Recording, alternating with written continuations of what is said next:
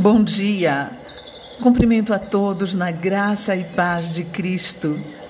E lhe convido para mais um encontro com Jesus nesta manhã, na palavra que vem de Efésios 5, versículos de 15 a 17, que diz: Portanto, vede prudentemente como andais, não como nécios, e sim como sábios, remindo o tempo, porque os dias são maus.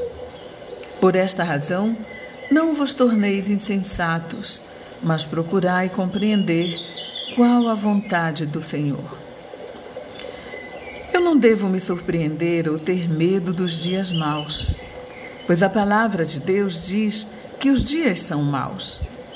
Devo, portanto, aquietar o meu coração na presença do Senhor, pois Ele é o Deus soberano e amoroso.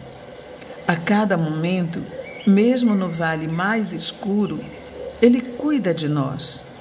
A vontade do Senhor é que nós vivamos não pelo que vemos, mas pelo que cremos. Vamos orar. Pai querido, Pai amado, obrigado por crer em Ti, Senhor, mesmo não te vendo. Anima o meu coração para que eu possa mais e mais viver uma fé verdadeira.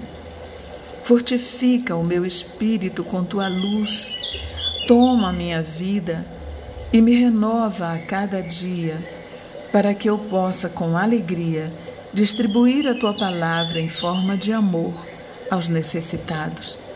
Eu oro em nome de Jesus. Amém. Fique agora na agradável companhia de Deus. Bom dia.